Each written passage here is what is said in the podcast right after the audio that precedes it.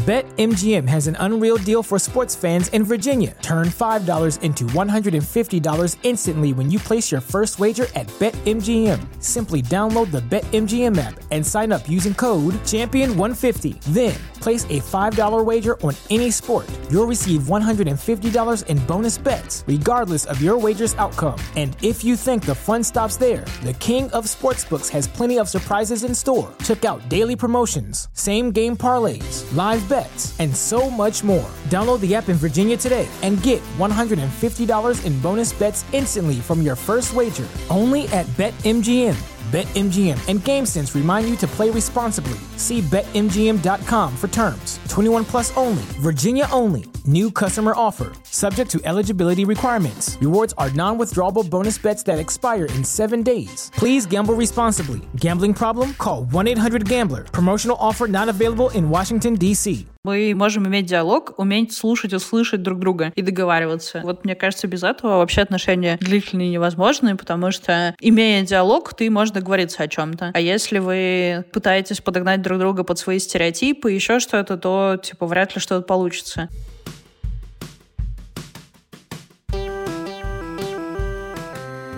Привет, меня зовут Кристина Вазовский, и это «Провал» — подкаст о ситуациях, в которых что-то пошло не так. И сегодня у меня в гостях Варвара Семенихина, генеральный директор TimePad.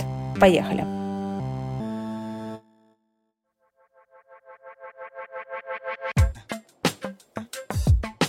Партнер этого сезона подкаста – банк для предпринимателей и предприятий «Точка». «Точка» помогает с бухгалтерией, налоговым учетом, госзакупками, тендерами, а еще по корпоративным картам «Точки» можно получать кэшбэк и онлайн-отчет по расходам. Советую в него почаще заглядывать. Так, на прошлой неделе я начала экономить 10 тысяч рублей в месяц на корпоративных подписках.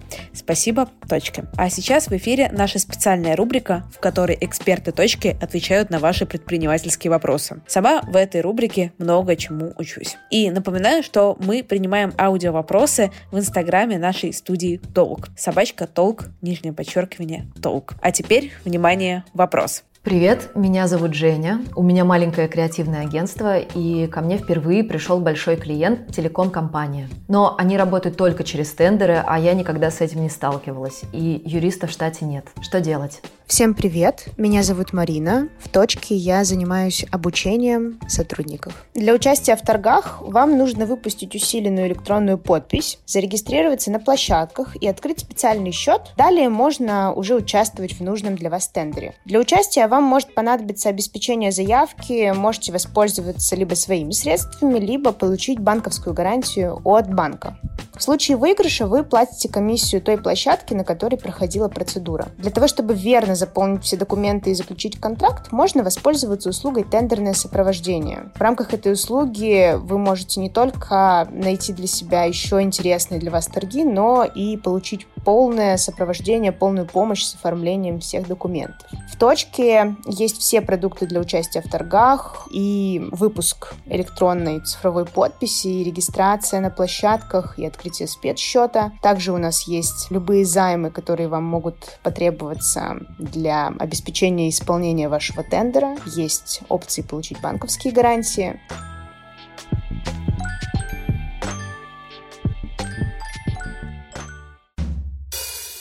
Варвара, привет! Привет всем. Привет, Кристин. Начну наш разговор с такого немножко неловкого шеринга. До того, как я начала готовиться к подкасте, я знала, что какая-то приятная, классная, но у меня было довольно ровное отношение. Но после того, как э, я начала читать, смотреть, слушать твои интервью, я прям влюбилась, потому что ты в каждом говоришь какие-то уникальные вещи, но при этом супер дельные, супер крутые и супер интересные. В общем, ты просто гостья мечты. Комплимент удался, да, мне, мне кажется, вообще супер Спасибо тебе. В связи с этим сразу вопрос. Какие у тебя вообще отношения с комплиментами? Ты умеешь вот принимать, э, что ты такая, типа, классная, умная, крутая, красивая? Или с этим есть какие-то сложности? Мне кажется, что я часто диссоциирую себя и считаю, что это просто не про меня сказали. Ну, как бы и ладно. Если люди думают, то, наверное, хорошо. Я сама, правда, так не считаю. Но как бы, да и ладно. Мне кажется, синдром самозванца — это уже такое клише. Типа 17 статей на Wonderzine, 84 на Лайфхакере. Но все равно здесь есть какой-то спектр. Откуда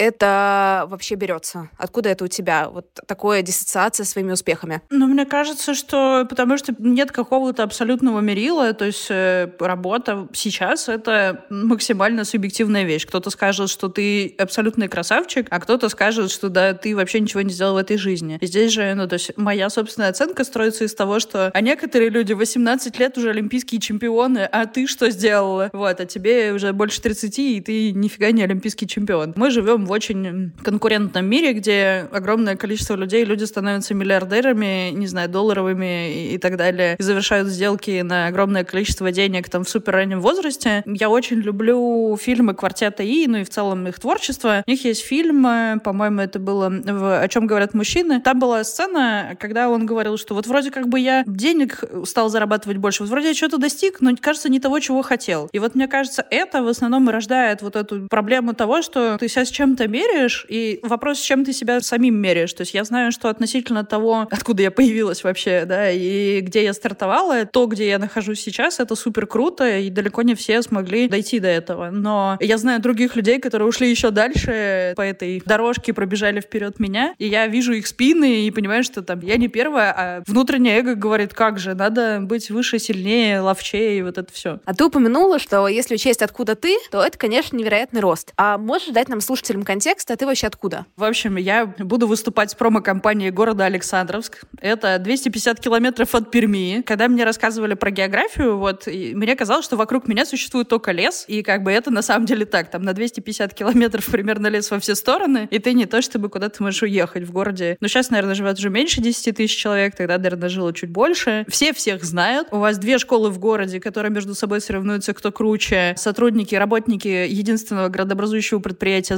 завода машиностроительного соревнуются с теми, кто работает на государство, там, не знаю, учителя, какие-то госслужащие, борются, кто из них лучше, правее, и что владелец завода не очень хороший человек, вот, и надо его саботировать все, что он делает. В общем, э, максимально сериал «Дом-2» только в чуть увеличенном формате. У нас, наверное, сколько было? Человек 60, которые закончили со мной в параллели школу в один момент, например. Ну, я так более-менее знаю, как у кого сложилась жизнь, ну, и я понимаю, что относительно этого у меня, наверное, неплохие результаты. Твое детство в городе Александровск. Это какой город? Это просто какой-то провинциальный, приятный, спокойный город, ну, типа с элементами Дома-2? Либо это все равно не очень какая-то спокойная, приятная, безопасная история? Несмотря на то, что город называется Александровск, станция железнодорожная Копи. Почему так, вообще непонятно. Поэтому я его называю Копиградом от станции Копи. Ну, так сильно проще не ошибаться. Ну, у меня там было так, что я сначала жила в городе, потом родители переехали в Пермь, я уехала, пожила с ними два с половиной года, и потом вернулась, заканчивая школу обратно в Александровск. И я жила там с бабушкой и дедушкой. Наверное, в силу того, что достаточно большой известности моих родственников в этом городе, меня знала примерно половина города, а другая половина догадывалась, кто я, вот, то это когда ты, не знаю, опаздываешь на урок, через две минуты тебе бабушка звонит на сотовый и говорит, так, почему тебя не пустили на урок? И такой, блин, даже пару не прогуляешь. С одной стороны, это супер безопасно, я вообще не понимаю каких-то проблем жителей из крупных городов о том, что нельзя отпустить ребенка одного на улицу. Ну, в смысле, мы вообще, не знаю, никогда никого не интересовало, где ты, там бабушка выглядывала в окно и кричала, так быстро иди домой, и все. Мне кажется, возможно, в крупных городах там в мое время это тоже еще было, но сейчас точно не так. То есть среда супер была безопасная, но с другой стороны, то, что ты все время на виду и к тебе повышенное внимание, ну, он специфичный опыт. Мне кажется, если в большом городе всем все равно до тебя, то здесь всем абсолютно не все равно. Почему это Дом-2? Потому что всем нужны какие-то сплетни и переживания, вот, и если их не принес тебе телевизор и какой-нибудь сериал из серии Санта-Барбары, то нужно же где-то их взять. Ты упомянула, что ты жила там сначала с бабушкой с дедушкой, переехала к родителям, а потом вернулась э, обратно. А ты можешь описать, а в чем для тебя вообще была разница? Ну, скорее, мне интересуют больше какие-то эмоциональные аспекты, чем фактически. Хотя, можно, возможно, фактически тоже. Ну, мне кажется, что для ребенка все, что происходит с ним, ну, это в какой-то степени, ну, у него не вызывает вопросов. У меня не было варианта, чтобы это было как-то по-другому. Поэтому кто-то живет с родителями, а ты живешь с бабушкой и с дедушкой, классно. Там мама приезжает к тебе иногда,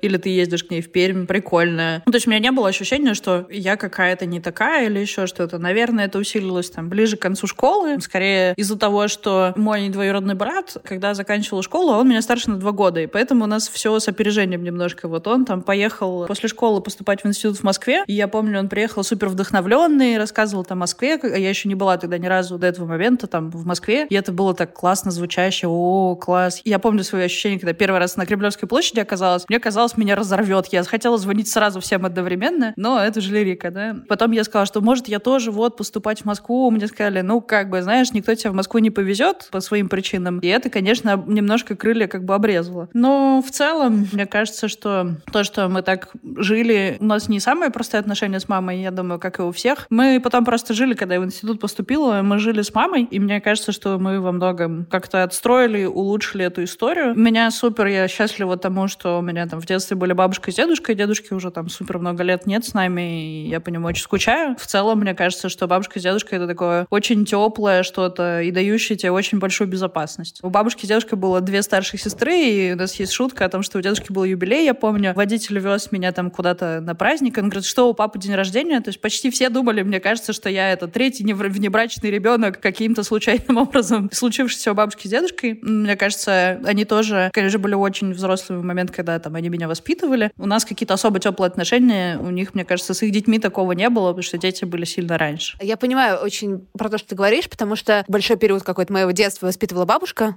да, я имею в виду постоянно. И то, что в детстве это воспринимается супер как бы как естественная штука, но потом происходит кризисный момент переосмысления в какой-то момент, кажется. И это всегда тоже интересно. Ну, знаешь, э, вот причина, почему я там вернулась обратно к бабушке с дедушкой, была в том, что мама с папой разводились, и, ну, мама понимала, что ей будет сложно со мной одной, и, ну, в общем, как-то надо было по-другому организовать свою жизнь. Я знаю, что мама до сих пор как бы говорит, что, типа, развод. В общем, она все еще любит, хорошо, очень уважительно относится к моему отцу и считает его как бы прекрасным человеком. А я помню, что там лично для меня это было «Ура, о боже, вы наконец развелись!» И поэтому, мне кажется, ну, у всех как бы свои какие-то истории, но для меня переосмысление было в первую очередь в том, что я супер радовалась, когда они развелись. Я, наверное, не спрашивала их напрямую, на каких принципах они строили свои отношения. Я явно что-то другое жду от отношений, чем было у них. Наверное, поэтому мне кажется, что это было хорошо и в целом всем полезно. У меня мама руководитель, поэтому я тоже руководитель. Я часто в себе узнаю какие-то штуки, знаешь, от мамы. Ну вот как, знаешь, интонации, прямо вот какие-то прикольные. То есть иногда это прикольные штуки, иногда ты смотришь на саму себя и такой думаешь, господи, нет, пожалуйста, не это. Можешь рассказать, какие то штуки забрала от,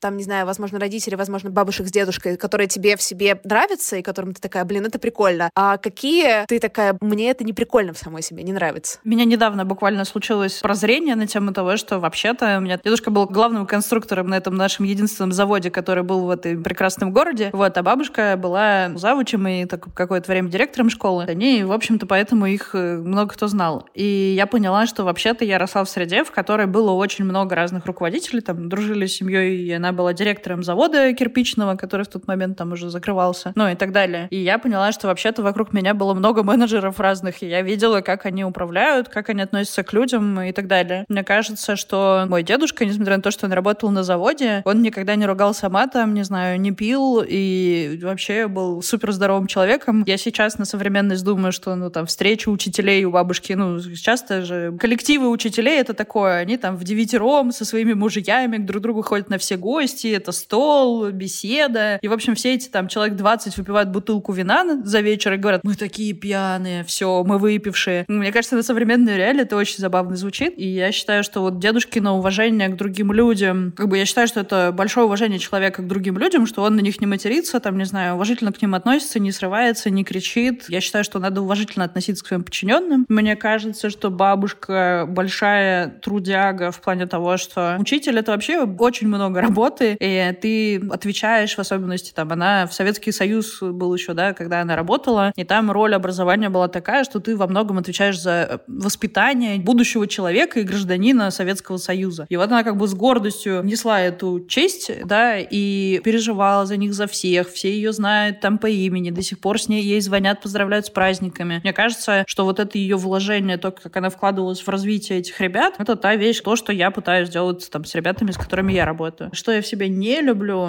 я не знаю, от кого это во мне, но точно не мое. Кто-то мне это принес. Какая-то эмоциональность, то есть я понимаю, что я очень э, чувствительно и быстро реагирую на то, что происходит с другими людьми, как они реагируют, что-то еще, и могу быть эмоционально, у этого есть и плюсы, и минусы. Плюс в том, что Я могу загореться, чем-то раздражаться, но зато я быстро затухаю, отпускаю, забываю, вообще иду дальше. Ну, то есть это не копится, и мне кажется, что это хорошо в какой-то степени. Мне кажется, вот у этой мягкости, о которой мы говорили раньше, есть и побочный эффект в том, что там иногда людям важно чуть больше жесткости со стороны руководителя. Иногда мое доверие к сотрудникам не оправдывается. Иногда надо чуть более жестко контролировать. Это, опять же, там зависит от степени, мне кажется, самоконтроля и рефлексии, которая возможна у человека. То есть, если мы говорим, что мы там управляем курьерами, да, из Яндекс Доставки, то это одна история. А если мы управляем какими-то креативными специалистами, программистами, ну, там, теми людьми, у кого мы очень много творчества в работе, безусловно, инструменты контроля, влияния и взаимодействия, они должны быть разные у тех и у тех людей. Вот. Не всегда правильно я выбираю инструмент, короче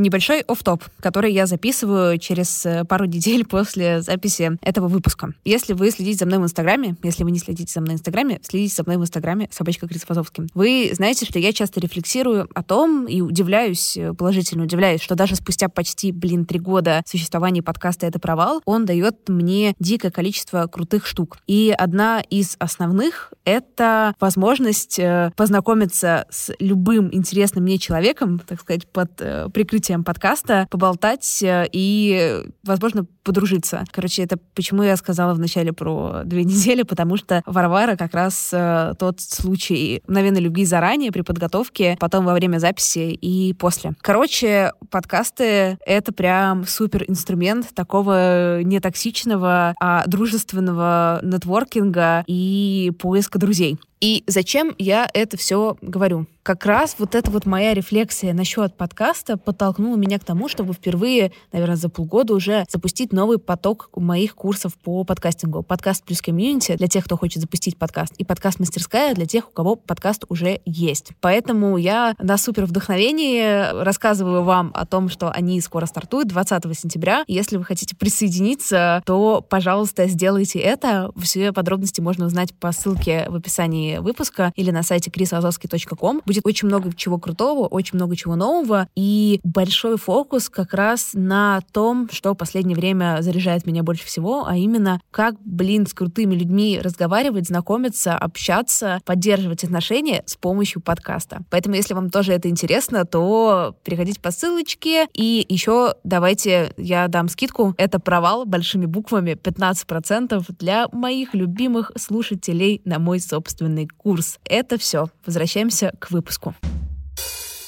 Ты говоришь, что ты переехала из супер маленького города в Москву. У тебя было при переезде какое-то ощущение провинциальности? Ну что, вот ты типа такая девочка из какого-то супер маленького города, а это столица. У меня, во-первых, был промежуточный этап. То есть после школы я поступила в Пермский государственный университет. К этому моменту я уже много нагоняла в Пермь. То есть я супер часто, так родители жили в Перми, я много там и часто бывала. И поэтому, как бы, переехав в Пермь, я в целом там жила в школе, когда училась, тоже пару лет, да. И у меня не было какого-то супер изменения. А потом за время, пока я была в институте я супер много гоняла в Москву. То есть в целом я там, когда, по-моему, на первый курс закончила, мне там бабушка подарила денежку, такая, ну, съезди в Москву, посмотри. Вот, я перв- впервые оказалась в Москве, это был супер уникальный опыт, вот я говорю, то есть я пришла на Красную площадь, там еще били курант, это был полдень, и меня так переполняло. Я, в общем, даже, по-моему, кому-то позвонила, то ли подружке, то ли бабушке, я уж не помню. Сейчас сошлась картинка из телевизора и то, что случилось в жизни. Но когда я еще стала в институте ездить там и по работе, потому что моя первая работа была на московское агентство, я СММом занималась и так далее. Я супер много гоняла, и мама мне говорит, типа, давай только ты мне пообещаешь, что ты в Москву, если переедешь, то только замуж, если выйдешь. Такая, мама, вообще в Москву не собираюсь, а в особенности, ну, как бы в замуж, что я вообще еще про это не думала. И получилось так реально, что когда я закончила институт, я такая, блин, что делать, что делать? То есть у меня вроде как бы уже был опыт в SMM, и я понимала, что мне московские как бы контракты давали больше, чем моя работа в Перми. Я такая, ну ладно, съезжу на собеседование в Москву. Сразу, по-моему, на первое это было у меня или второе, но, в общем, я съездила и поняла, что вот после шести собесов я хочу в одно место, если они мне сделают offer, то, типа, я переезжаю. Если нет, у меня был план, типа, остаюсь в Перми, открываю свое агентство и, собственно, наслаждаюсь жизнью. И они мне позвонили и сказали, что, типа, да, offer, приезжай, выезжай, все классно, там, тогда ты выходишь. Я такая, супер. И я приехала в Москву, когда у меня было два человека знакомых. Вот, типа, я знал в Москве два человека, и я переехала сюда. У меня не было какое-то ощущение абсолютной провинциальности. Удивительно, как бытовые вещи на этом сказываются. Я там достаточно быстро обзавелась какими-то московскими друзьями, но первое время ты приходишь в магазин, и нет ни одного продукта, который бы ты знал, ну, бренда в смысле. Ты покупал, я не знаю, курицу какую-то там, или яйца кунгурские, а у тебя тут нет кунгурских яиц, что есть? Я помню, я маме писала, говорю, мам, они тут все пьют молоко из разведенного, из сухого молока, тут вообще не бывает коровьего молока, как они тут живут. В общем, какие-то бытовые штуки, наверное, меня супер удивляли, связанные с питанием. Ты помнишь какие-нибудь э, провалы из того времени? Возможно, супер маленькие, но которые тебя прям больно укололи? Мне было больно, что моя команда, я вышла в Группон работать, тогда была такая еще компания, сейчас, мне кажется, ну, они уже давно закрылись, но в тот момент была крутой стартап, э, была супер классная команда, мы все до сих пор общаемся, но у меня не было загранпаспорта, и это был мой личный провал, потому что они все время все вместе куда-то ездили, то в Грузию, то в Турцию, то еще куда-то. Ты такой, блин, я хочу с вами, у меня нет загранника. И я очень жалею, что эти как бы поездки не случились, потому что, мне кажется, это бы еще там больше меня с ребятами сплотило. В тот момент мне казалось, там, я ходила к своему директору по маркетингу и говорила, Ира, а можно мне бюджета, там, не знаю, 100 тысяч рублей, ну, там, что-то на SMM. Ну, там порядок вот такой. Я говорила, сколько? 100 тысяч рублей? А мне казалось, я просто миллионы у него прошу, ну, там, на современный лад. Вот. А потом я поняла, что, ну,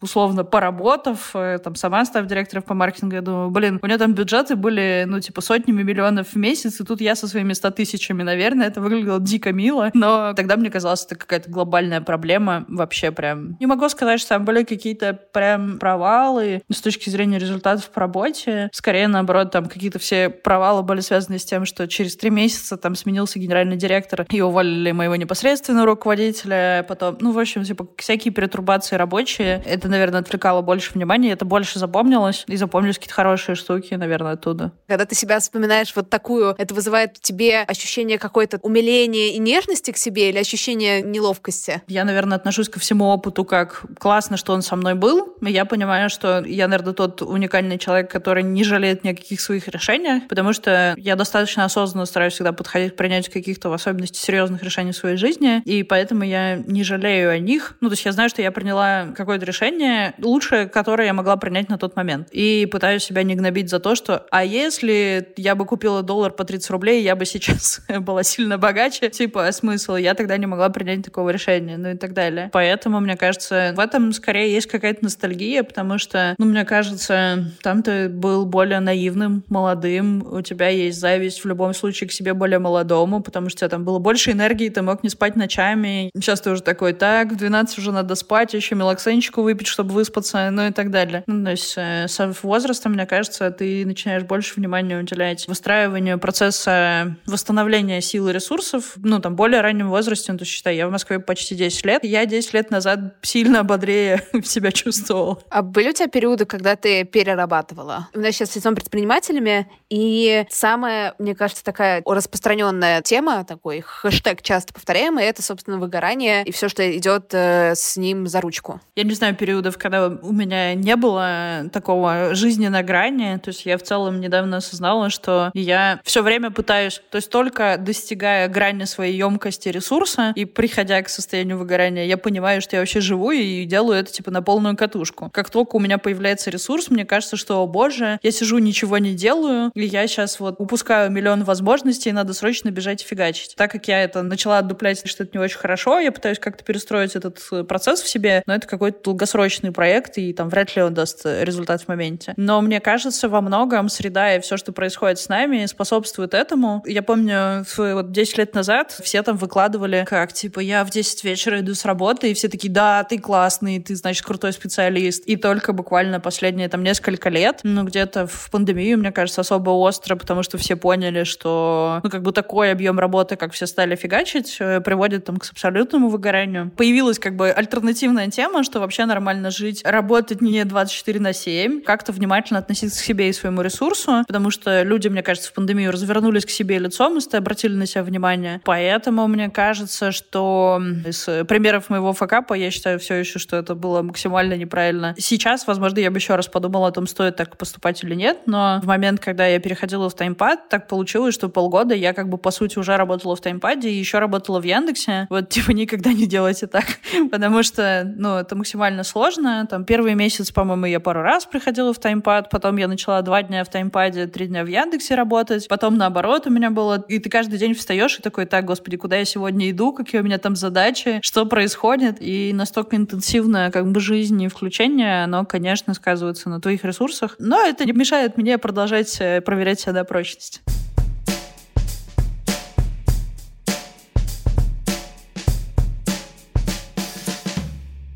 Находишь ли ты какое-то пространство для того, чтобы подумать, а что вообще тебе нравится, что куда ты вообще хочешь и так далее, при условии такого плотного графика? Ну, я имею в виду за субботу-воскресенье, как-то к себе прислушаться, но маловато времени. Нет каких-то готовых решений и нет правила. Вот, типа, кто такой правильный, я не знаю, руководитель, кто такой правильный генеральный директор, как выглядит его день, или правильный предприниматель. Фиг знает кто, но, типа, как будто нет каких-то готовых решений, все может быть абсолютно всем, и ты должен выработать, как это работает для тебя. Про процесс планирования я много этому посвящаю времени. Я вообще человек чек-листов, чекбоксов и там передвигать и сделать, отмечать галочкой «сделано». Я делаю это каждый год. Обычно новогодние праздники — это вот такое время, в которое мы семьей выделяем... То есть, во-первых, это типа совместные какие-то истории, потому что каждый садится, пишет сначала план для себя, потом мы друг другу рассказываем, потому что может оказаться, что ты там рассчитывал, что партнер тебя будет саппортить все, весь год, а он как бы тоже напланировал, что ты его будешь саппортить. Важно замечиться. И мне кажется, в течение года я как-то проверяю проверяю, соответствует ли то, куда я иду, как раз вот этими какими-то промежуточными целями и результатами. В целом я перестраиваю работу на то, что у меня сейчас э, работа выглядит следующим образом. То есть, типа, первая и последняя неделя месяца, там две недели — это активно, когда у меня операционные встречи с командой, обсуждение итогов месяца, планы на следующее. Какие-то тактические задачи я делаю. А в середине это как бы время под реализацию моей собственной стратегии. Я думаю о своих вопросах, я занимаюсь своими задачами, там, выстраивать отношения с инвестором, инвестором, общение с рынком и так далее. И в другом режиме нахожусь. То есть как раз не когда календарь мною управляет, а когда я от себя и от своего запроса в текущем моменте его выстраиваю. Раньше у меня был один день в неделю, который без встречи, который я там занималась своими делами. И я поняла, что мне этого мало. Я пробовала делать, типа, что каждый день я заканчиваю в 4 и дальше делаю какие-то свои задачи, но я все равно не успевала отключаться. То есть, мне кажется, вот этот процесс э, переключения, он у всех по-разному устроен, но я знаю, что, ну, там, типа, за счет того, что я езжу езжу в отпуск, я понимаю, первые три дня мне вообще там, типа, хоть как-то попускает, а потом я наконец начинаю отдыхать. И я все мечтаю как-нибудь сходить в отпуск на три недели, потому что, типа, первую ты более-менее расслабляешься, на второй ты как бы выходишь где-то ноль по энергии, и как бы нужна третья, чтобы начать как-то хоть что-то набрать. Ее уже как бы нет, и ты выходишь работать. Но мне кажется, что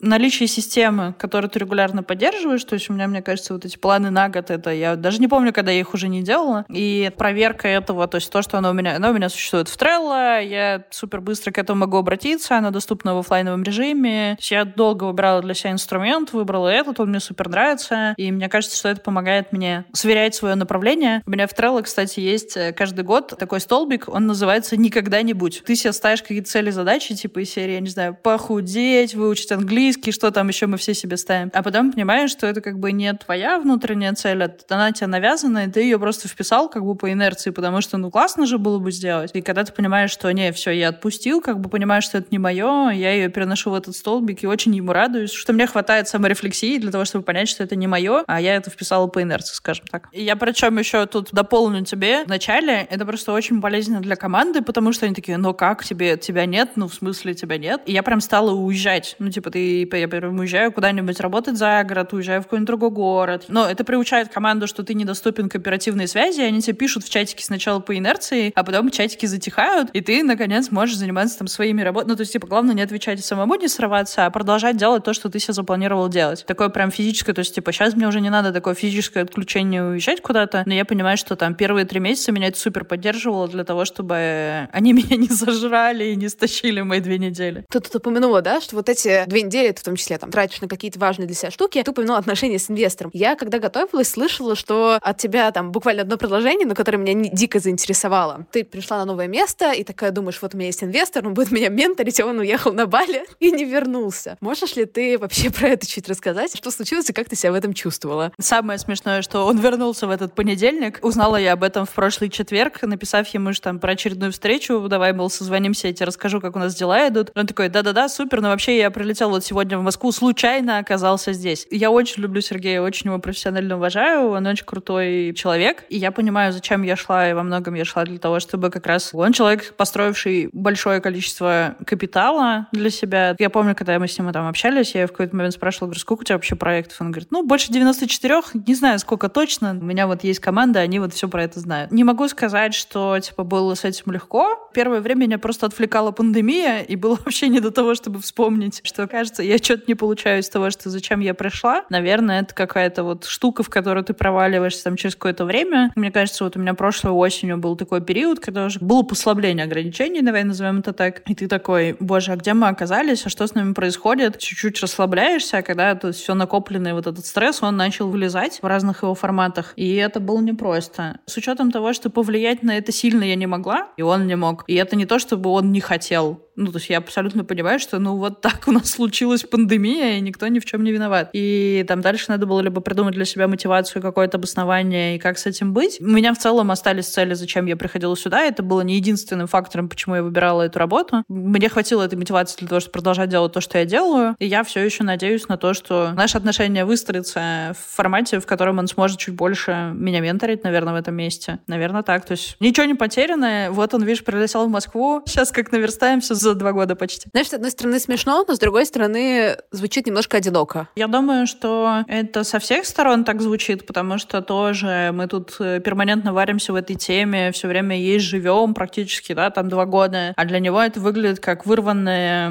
из контекста как бы вещь, с одной стороны, с другой стороны, большое количество команд, проектов и того, что требует твоего внимания, разрывает его, ну и он, правда, не может, ну, то есть я не верю в то, что инвестор может там, при таком количестве актива глубоко погружаться во все проекты и знать досконально все, что в них происходит. До какой-то степени ты можешь бороться за то, что ты хотел, но дальше ты должен понимать, что, ну, там, типа, у этого есть предел. Все равно ты не сможешь, наверное, получить все, что ты, короче, хотел, никогда не сможешь. И поэтому ты будешь претендовать все на больше и на больше, но в целом радоваться тому, что у тебя есть. А у тебя вообще есть э, люди там, в окружении, которым ты можешь все это принести? Прямо, вот, знаешь, типа, пожаловаться, поныть, сказать, что мир с тобой несправедлив, и вообще все ужасно, и никто тебя не понимает. Сейчас надо вспомнить, как называется этот подкаст. Я считаю, это провал, потому что там, типа, я притащила в свой проект э, своего лучшего друга, другая моя подруга притащила меня в этот проект, и у меня все где-то около проекта, так или иначе, близкие мне. Наверное, да, я много делюсь этим дома, мне кажется, ну, это тоже было отдельным вопросом того, чтобы разбирали, как перестать нести все домой, потому что домашние начинают ненавидеть всех твоих коллег, они тебя там обижают. С другой стороны, ты чувствуешь себя дома безопасно, и тебе хочется этим поделиться. Мой в целом принцип такой какой-то по жизни, то есть это для меня, наоборот, является вызовом с кем-то делиться такими переживаниями, потому что базово я привыкла справляться совсем одна, и мне сложно полагаться на кого-то. Я стараюсь в этом месте, для меня очень важный фактор — это поддержка команды и способность делиться делиться с ними этим. Наверное, все же, несмотря на то, что как генеральный директор и их руководитель я стараюсь их оберегать, и считаю, что в какой-то степени есть в этом роль руководителя защищать своих подчиненных, и чтобы они чувствовали себя безопасно, знали, что они могут продолжать работать и думать о своих задачах, и не переживать за то, что там будет у них зарплата и что вообще будет происходить. Но в какой-то степени ты, безусловно, достаточно сильно разделяешь с ними ответственность, потому что у меня мотивация команды, они все завязаны на финансовый результат компании целиком. Вот, поэтому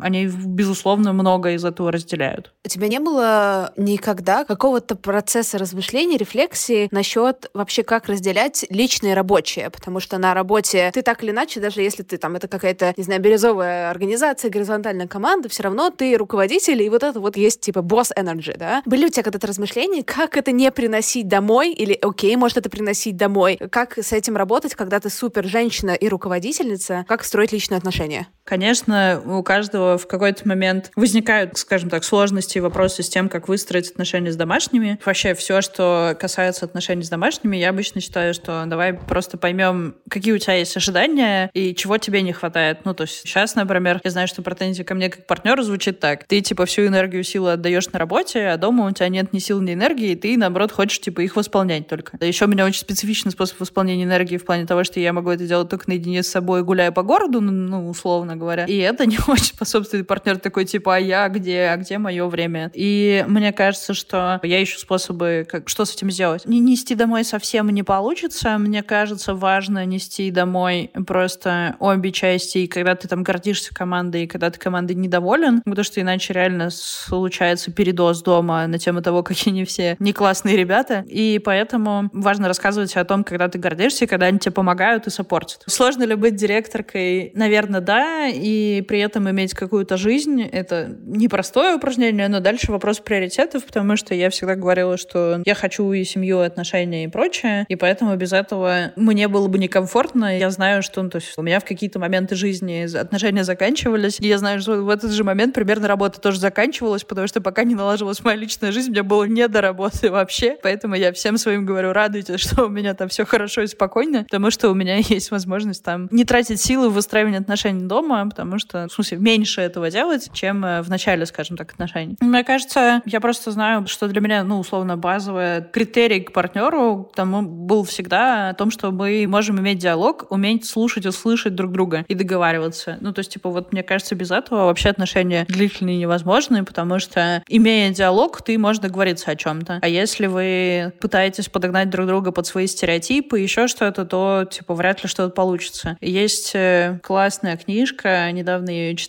не помню, конечно же, ее название. Мне понравилась мысль из нее о том, что раньше все любили друг друга, и это была какая-то история про эмоциональную часть, а сейчас все строят отношения, то есть это стало каким-то контрактом, партнерством, все там любуются, скажем так, и восхищаются не своим объектом обожания, а собой в отношениях. Вот я в отношениях такой вот прекрасный и чудесный. Я так, наверное, об этом сама не думала, но мне кажется, это во многом так и есть. Мы очень стали рационально подходить к там, отношениям, э, просчитывать, договариваться, строить чек-листы друг другу. У меня есть э, прекрасный друг. Я его как-то спрашивала, говорю, а ты как вот э, жену свою выбрал? Он говорит, ну, у меня был чек-лист, я ходил на собеседование, на встречи с девушками, проверял их по чек-листу, выбрал ту, которая больше всего как бы подошла по критериям, сказал, пошли жениться, и она пошла. Потом в какой-то момент там, типа, у меня были критерии, когда будет пора рожать детей, эти критерии случились, мы забеременели. У него вообще все расписано, то есть я еще вообще не самый рациональный человек. Вот этот человек накопил кэшом на квартиру в Москве, поэтому я считаю, что он максимально рациональный парень.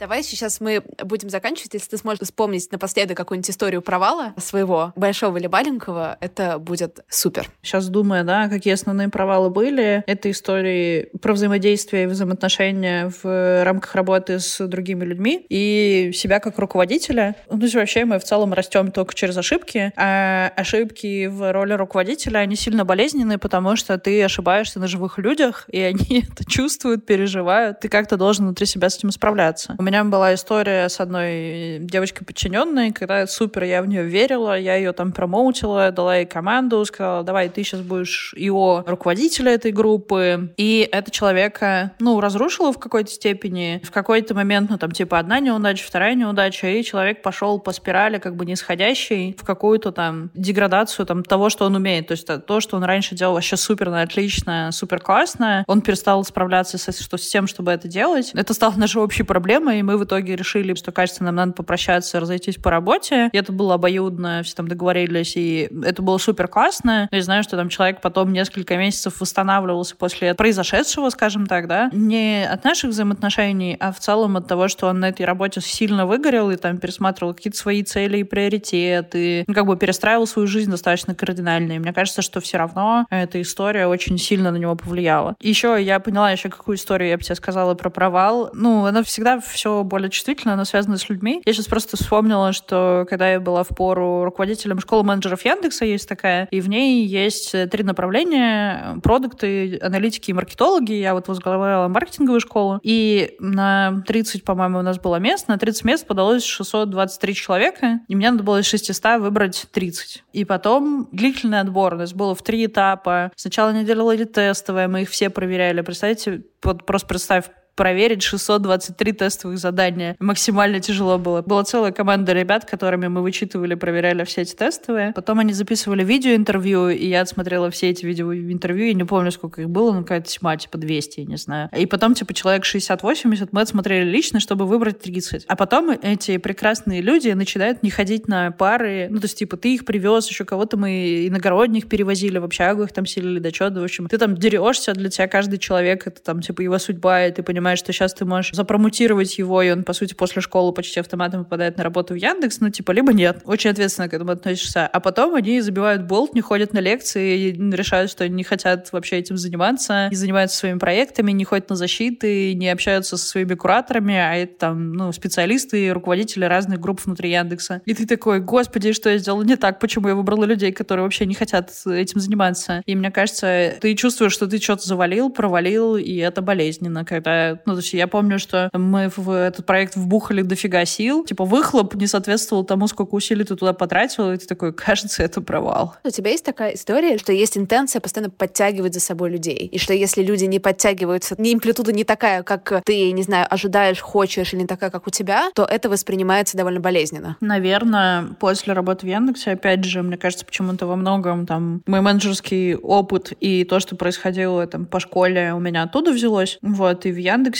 достаточно прямо транслировалась история о том, что тебе дают все время больше и больше и больше. Ну, пока ты сам не скажешь, стоп, хватит, остановите, я больше не могу. С одной стороны, с другой стороны, никто тебя особо не саппортит в этом во всем. То есть, как бы, по сути, как щенка кидают в воду, и ты, типа, либо плывешь, либо тонешь. Я рассказывала историю о том, что там, как бы, не всегда все выплывали, и иногда это было травматично для людей. Но я считаю, что, как бы, я могу дать людям возможность и дать людям опцию прийти ко мне за советом. То есть я буду саппортить, пока я смогу, но я не могу пройти путь за человека. Поэтому вот нельзя его как-то подбросить. Я могу показать ему возможность, и он ее должен, во-первых, сам пойти и взять, ну, воспользоваться этой возможностью, а во-вторых, сам проделать путь по собственному росту, потому что я за него эту работу точно не сделаю. Но, опять же, безусловно, нельзя отрицать того факта, что иногда у меня было часто достаточно увольнения, связанные с тем, что вакансия, ну, ставка одна, а человека тебе на ней надо более сильного, и ты понимаешь, что тот, который есть на этой ставке, сейчас будет еще пару лет расти до нее, а у тебя этого времени нет. Ну, ты приходишь, честно говоришь, слушай, вот понимаешь, на мне на эту ставку нужен более сильный специалист, к сожалению, мы как бы расходимся сейчас, давай будем придумывать как. Мне кажется, в этом месте супер правильно быть честным, потому что иначе, ну, типа, никого это не обогащает. Ты тянешь и тяготеешь, и ждешь человека того, чего он не может реально сделать. Он тоже расстраивается, никому от этого не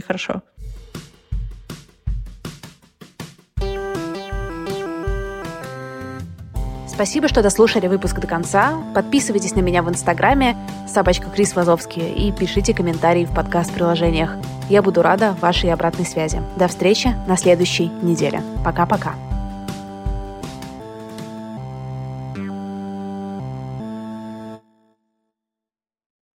BetMGM has an unreal deal for sports fans in Virginia. Turn $5 into $150 instantly when you place your first wager at BetMGM. Simply download the BetMGM app and sign up using code Champion150. Then place a $5 wager on any sport. You'll receive $150 in bonus bets, regardless of your wager's outcome. And if you think the fun stops there, the King of Sportsbooks has plenty of surprises in store. Check out daily promotions, same game parlays, live bets, and so much more. Download the app in Virginia today and get $150 in bonus bets instantly from your first wager only at BetMGM. BetMGM and GameSense remind you to play responsibly. See BetMGM.com for terms. 21 plus only, Virginia only. New customer offer, subject to eligibility requirements. Rewards are non withdrawable bonus bets that expire in seven days. Please gamble responsibly. Gambling problem? Call 1 800 Gambler. Promotional offer not available in Washington, D.C.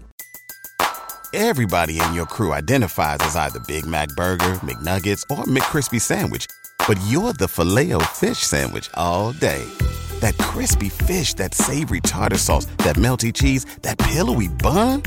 Yeah, you get it every time. And if you love the filet of fish, right now you can catch two of the classics you love for just $6. Limited time only. Price and participation may vary. Cannot be combined with any other offer. Single item at regular price. Ba da ba ba ba.